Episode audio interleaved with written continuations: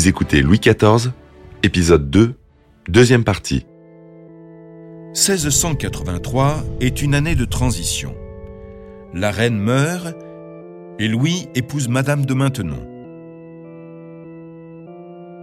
C'est aussi l'année de la mort de Colbert. Les guerres qui avaient fait rage pendant presque toute sa carrière avaient été un obstacle majeur qu'il avait dû affronter. Il lui avait fallu augmenter les impôts pour soutenir les efforts de guerre et régler les énormes dépenses liées à la construction de Versailles. Après sa mort, les difficultés s'accumulèrent pour le roi. Le secrétaire de la guerre, Louvois, n'avait plus de rival, et Louis XIV n'était plus freiné par les sages conseils de Colbert. La France se lança dans plusieurs conflits. En 1684, l'empereur Léopold Ier du Saint-Empire germanique et Charles II s'allièrent aux Pays-Bas et à la Suède dans une coalition anti-française. Vienne fut assiégée par les Turcs. La menace ottomane poussa l'empereur à signer le traité de Ratisbonne qui permettait à la France de garder entre autres le Luxembourg et Strasbourg. Ce tableau allégorique représente le traité de Ratisbonne. Le roi est couronné par la victoire, flanqué de la guerre et de la paix. Les deux lions symbolisent la Hollande et la Suède. L'aigle est l'emblème du Saint-Empire romain germanique.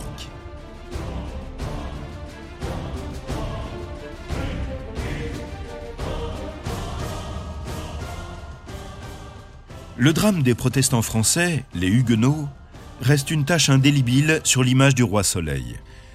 Prisonnier de l'opinion publique et des pressions du clergé, il se trouva forcé de lancer une opération contre eux.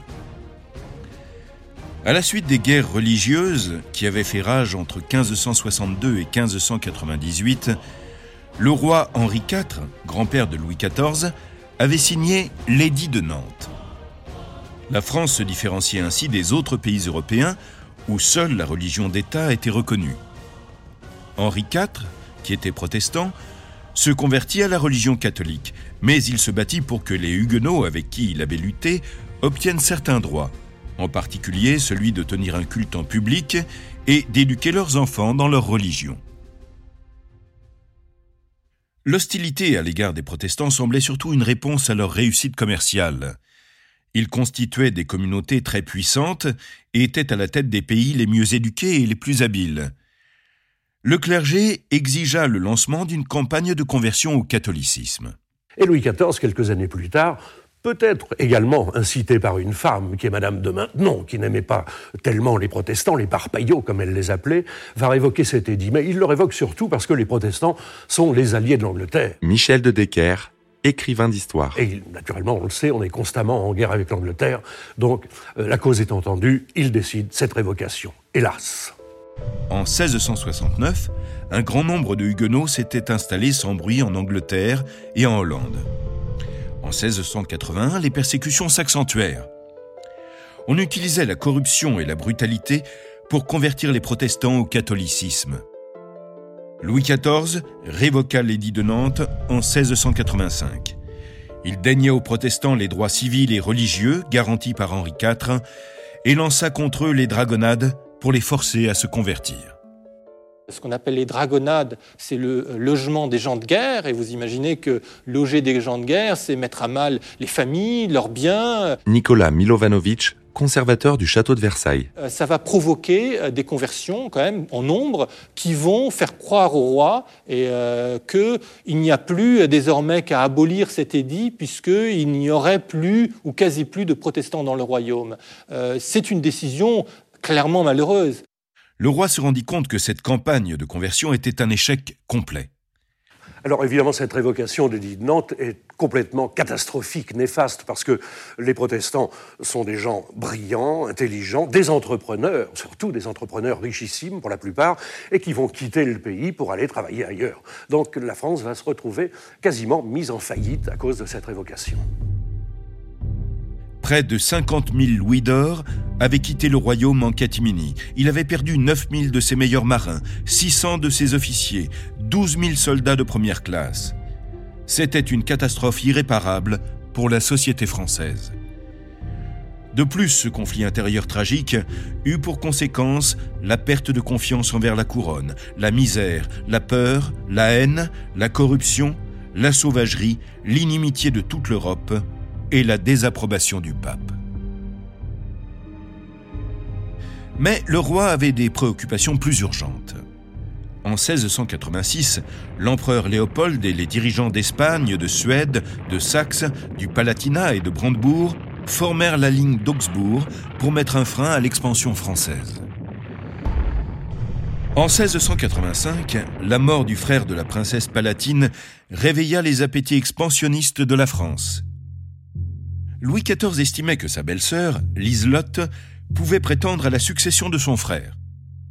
En 1688, prétextant devoir se défendre contre la Ligue d'Augsbourg, il ordonna la destruction de Mannheim et d'Aldelberg. Le duc de Saxe rejoignit la Ligue et la guerre fut déclenchée. À la fin de la même année, la naissance de Jacques Stuart, prince de Galles, héritier catholique du trône d'Angleterre, obligea ses parents, Jacques II et son épouse, à fuir devant la conspiration. Guillaume d'Orange accepta de succéder à Jacques II et de sauver le protestantisme anglais. Le roi de France n'avait pas prévu ce mouvement audacieux. Comme il était occupé en Allemagne, Guillaume put prendre la mer, filer vers l'Angleterre, arriver à Torbay et marcher sur Londres. Si Louis n'avait pas choisi d'attaquer l'Allemagne, il aurait été en mesure d'empêcher la destitution de Jacques II. La famille royale anglaise chercha refuge en France. Elle fut chaleureusement accueillie par Louis XIV et installée à Saint-Germain. En 1689, Guillaume d'Orange et son épouse devinrent souverains conjoints sous le nom de Guillaume III et Marie II d'Angleterre et rejoignirent la Ligue d'Augsbourg, qu'on appela désormais la Grande Alliance. La France déclara la guerre à l'Angleterre. Jacques II rejoignit l'Irlande pour rallier les catholiques contre les souverains anglais. Les manœuvres de Louis XIV pour soutenir Jacques II dans sa reconquête du trône étaient un peu tardives. Guillaume III remporta la victoire sur son rival, qui retourna à Saint-Germain. En 1692, la victoire navale anglaise, lors de la bataille de la Hougue, effaça toute menace d'invasion française. Mais le roi de France continua à témoigner sa générosité et sa compassion envers la famille exilée et les accueillit chez lui. L'opinion européenne se retourna contre Louis et ses campagnes militaires furent moins glorieuses. Les attaques et les railleries se multiplièrent contre lui. En 1696, le duc de Savoie abandonna la Grande Alliance et la phase de la guerre changea. En 1697, le traité de Ryswick mit fin à la guerre de la Ligue d'Augsbourg. Louis XIV dut faire de nombreuses concessions. Il fut forcé de reconnaître en Guillaume III le roi d'Angleterre, d'Écosse et d'Irlande, de restituer la rive droite du Rhin et la Lorraine et une partie des Pays-Bas néerlandais espagnols. Au traité de Turin et Ryswick, eh bien, euh, bon, on, perd des tas de choses, mais on récupère quand même Strasbourg et une partie de l'Alsace, et également Saint-Domingue. Et Saint-Domingue, qui nous est cédé par les Anglais, euh, va quand même nous permettre de devenir le premier pays producteur de sucre. Le journal de la reine confirme qu'à cette période, le roi était conscient de la pauvreté qui se développait dans son royaume et qu'il désirait vraiment alléger la charge de ses sujets. Elle écrit Le roi sait les souffrances de son peuple et il cherche tous les moyens de la soulager. Peut-être le souhaitait-il, mais les milliers de pauvres réduits à une misère chronique n'étaient pas sa priorité. Son désir de conquérir l'Europe l'empêchait de voir qu'il était le responsable des souffrances de son peuple. Quand on lui faisait remarquer le poids que les impôts faisaient peser sur ses sujets, il préférait penser que leur pauvreté était liée au mauvais temps et aux maigres récoltes, toutes choses qui ne dépendait pas de lui. 1700 fut une année néfaste pour la France. Charles II d'Espagne meurt. Il avait désigné pour héritier Philippe d'Anjou, petit-fils de Louis XIV. Celui-ci accède au trône d'Espagne sous le nom de Philippe V. Si Louis XIV avait pu prévoir l'avenir et ce que cela signifierait pour son pays, il ne l'aurait jamais permis. Il ne pouvait s'opposer à la possibilité de créer un royaume à deux têtes entre la France et l'Espagne, mais bientôt allait se déclencher la guerre de succession de l'Espagne. Pour Winston Churchill, il s'agissait de la Première Guerre mondiale, étant donné le nombre de pays qui y étaient mêlés. L'Angleterre, la Hollande et l'Autriche s'allièrent contre la France. Il reconnaissait en l'archiduc autrichien le roi Charles III d'Espagne. En 1703, la Savoie et le Portugal se joignirent à la Grande Alliance.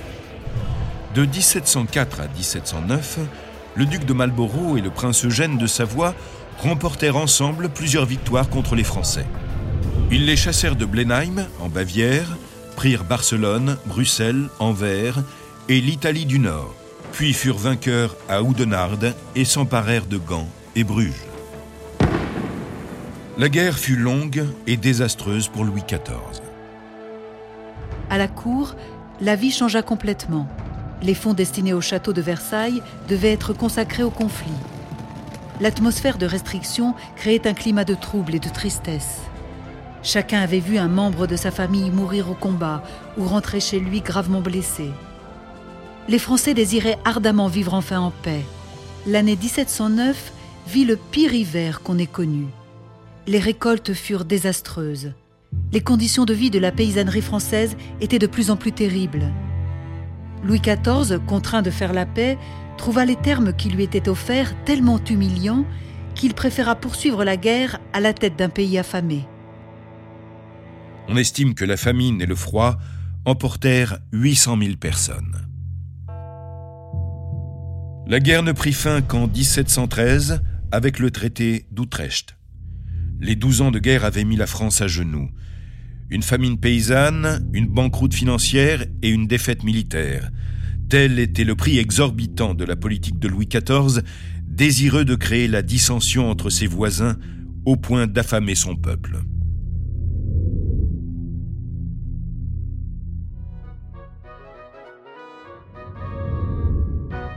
La gloire de Louis XIV dans le royaume et à l'étranger atteignit son apogée vers 1680, l'année où se maria le grand dauphin.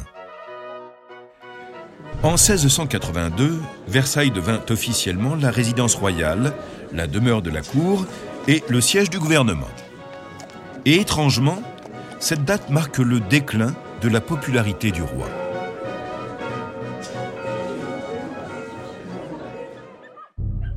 Dans les dernières décennies de son règne, jusqu'à sa mort en 1715, Louis XIV devint le souverain absolu qu'il aspirait à être. En 1685, le roi se rallia à la vision de Madame de Maintenon, qui désirait créer une école destinée aux jeunes filles pauvres de naissance noble, une idée en avance sur son temps. Elle était en mesure de suivre sa véritable vocation, l'éducation des enfants, et s'impliqua fortement dans les activités quotidiennes de l'école de Saint-Cyr. Le roi prenait plaisir aux productions musicales et théâtrales que Jean Racine y organisait. Le grand dauphin et son épouse donnèrent naissance à trois enfants en bonne santé. L'affection de Louis XIV allait au duc du Maine, le fils aîné qu'il avait eu avec Madame de Montespan, ainsi qu'à une nouvelle venue à la cour, Marie-Adélaïde de Savoie. Elle arriva en 1696, alors que Louis avait 59 ans. Elle va, par sa jeunesse, par sa vie, c'est une enfant, c'est une enfant extrêmement gaie, qui va prendre beaucoup de liberté avec le roi, avec Madame de Maintenon. Nicolas Milovanovic, conservateur du château de Versailles. Saint-Simon raconte comment elle est toujours, euh, euh, comment, elle, comment elle embrasse le roi, comment elle, elle, se, elle, se, elle s'assoit sur, euh, sur le côtoir de son fauteuil. elle va donner un peu de gaieté, un peu de vie à la cour de Versailles, qui à ce moment-là est un peu morne. Hein.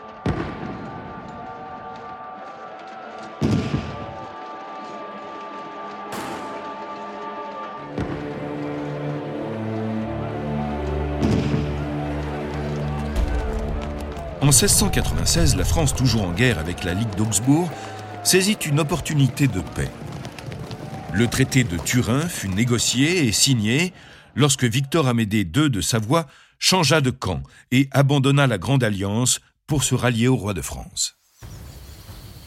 Le traité devait être scellé par le mariage du duc de Bourgogne, petit-fils de Louis XIV, âgé de presque 14 ans, c'était le fils aîné de monsieur, avec la fille de Victor Amédée, Marie-Adélaïde, âgée alors de 10 ans et demi.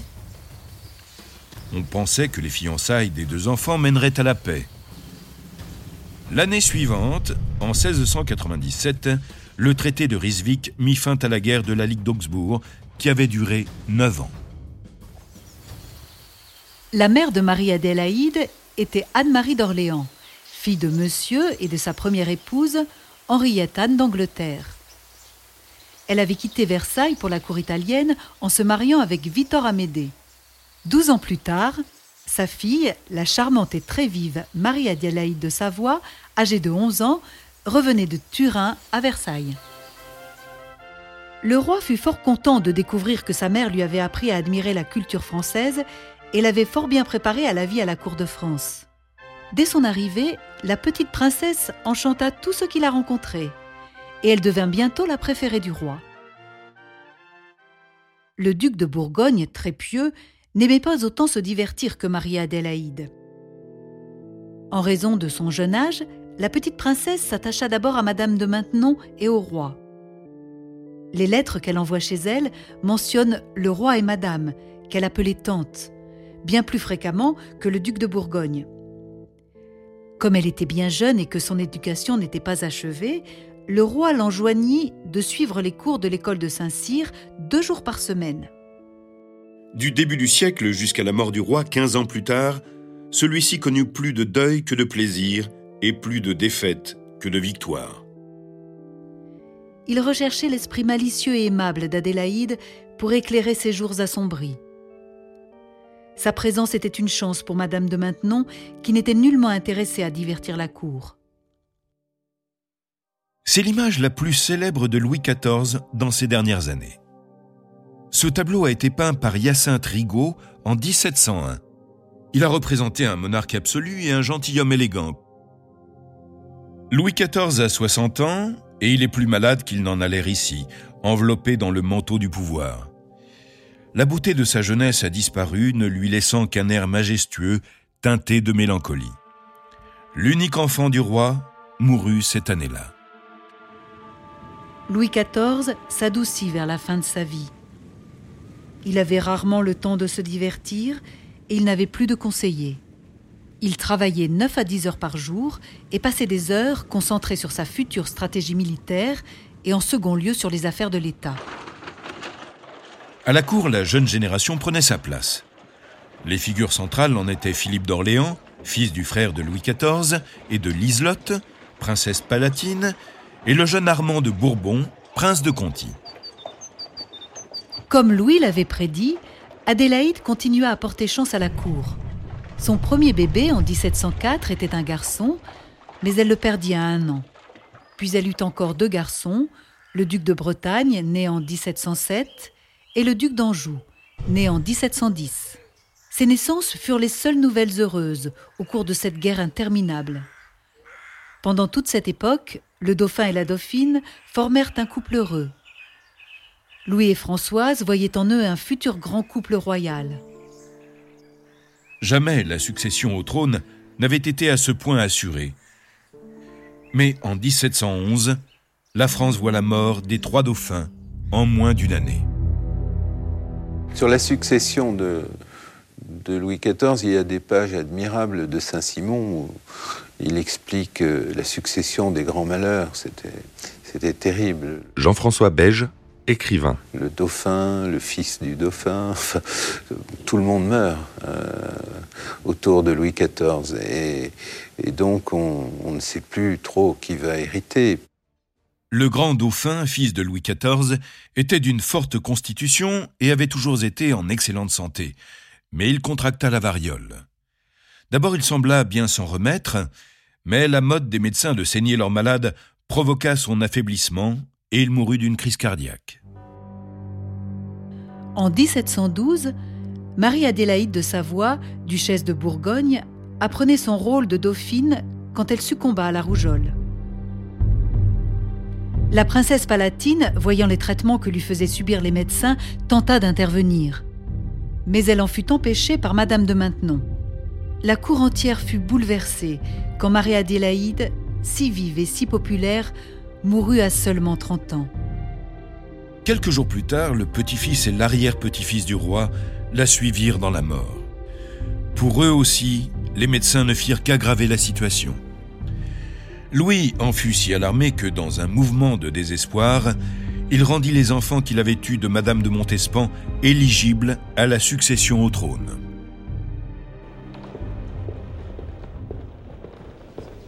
Mais cela ne fut pas nécessaire. L'arrière-petit-fils de Louis XIV, le duc d'Anjou, dernier né du duc et de la duchesse, avait deux ans. Il survécut à la maladie grâce à sa gouvernante, la duchesse de Ventadour. Elle ne dit pas au médecin qu'il était malade, et au lieu de cela l'emmena dans ses propres appartements, où elle le nourrit au sein et le garda bien au chaud. Il recouvra la santé, et trois ans plus tard succéda à Louis XIV. Il devint roi sous le nom de Louis XV, la régence étant assurée par Philippe, duc d'Orléans. Cette succession de disparitions atteignit Louis en plein cœur, et il ne songea plus à se divertir avec la cour. Il ne parvint jamais à oublier les doubles funérailles du dauphin et de la dauphine de France. Saint-Simon écrivit un peu plus tard à propos de la mort d'Adélaïde Son deuil n'a jamais cessé.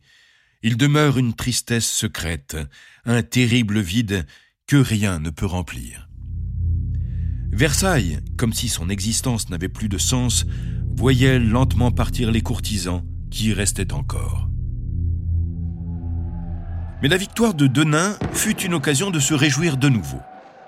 Elle mena au traité d'Outrèche de 1713, qui mit fin à la guerre de succession d'Espagne. En 1714, la tragédie frappa de nouveau quand le petit-fils de Louis, le bien-aimé duc de Berry, troisième fils du dauphin et second dans la succession au trône, après le duc d'Anjou, mourut des suites d'un accident de chasse. On peut voir la duchesse de Berry dans ses voiles de veuvage noir et blanc à Fontainebleau. Maintenant, Louis XIV n'avait plus qu'un seul descendant légitime de la lignée des Bourbons.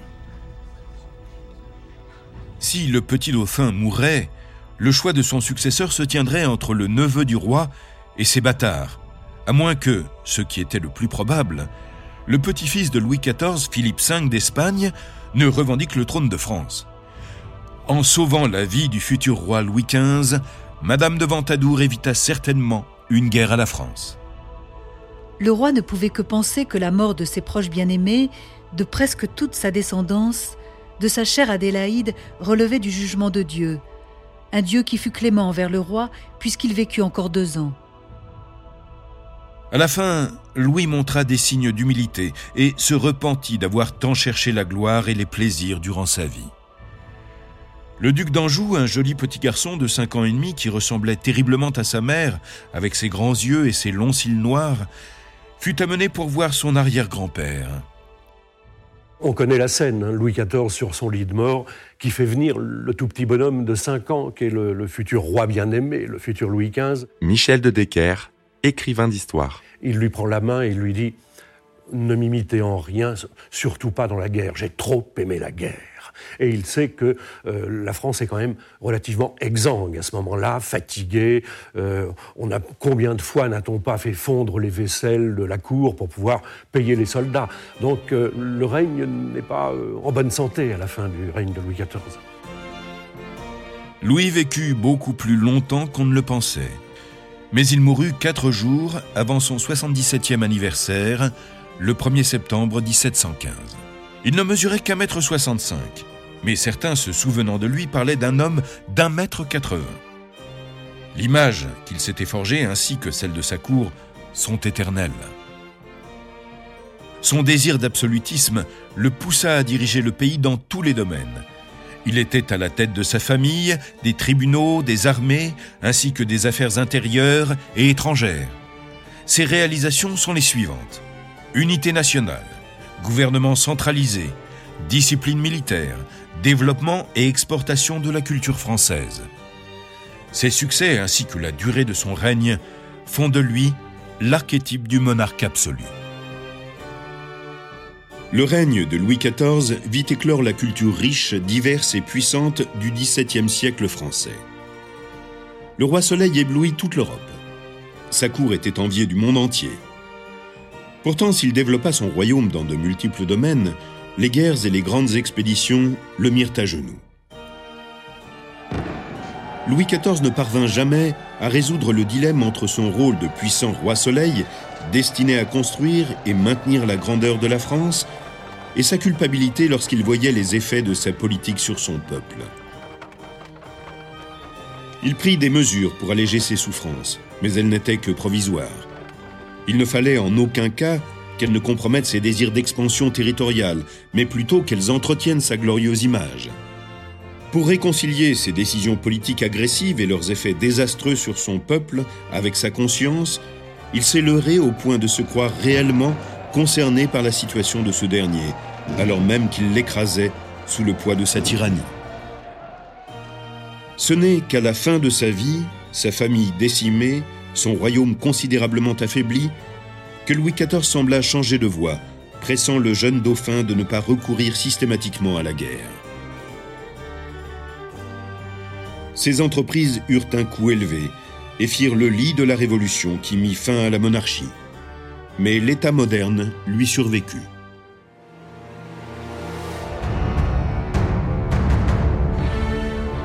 Vous venez d'écouter Roi de France.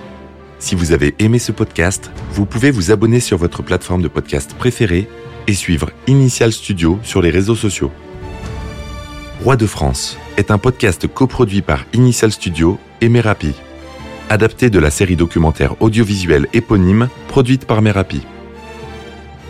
Cet épisode a été écrit par Thierry Bruand et Dominique Mougenot. Il a été réalisé par Dominique Mougenot. Production exécutive du podcast Initial Studio. Production éditoriale Sarah Koskiewicz et Mandy Lebourg, assistée de Sidonie Cotier. Montage Camille Legras. Avec la voix de Morgane Perret.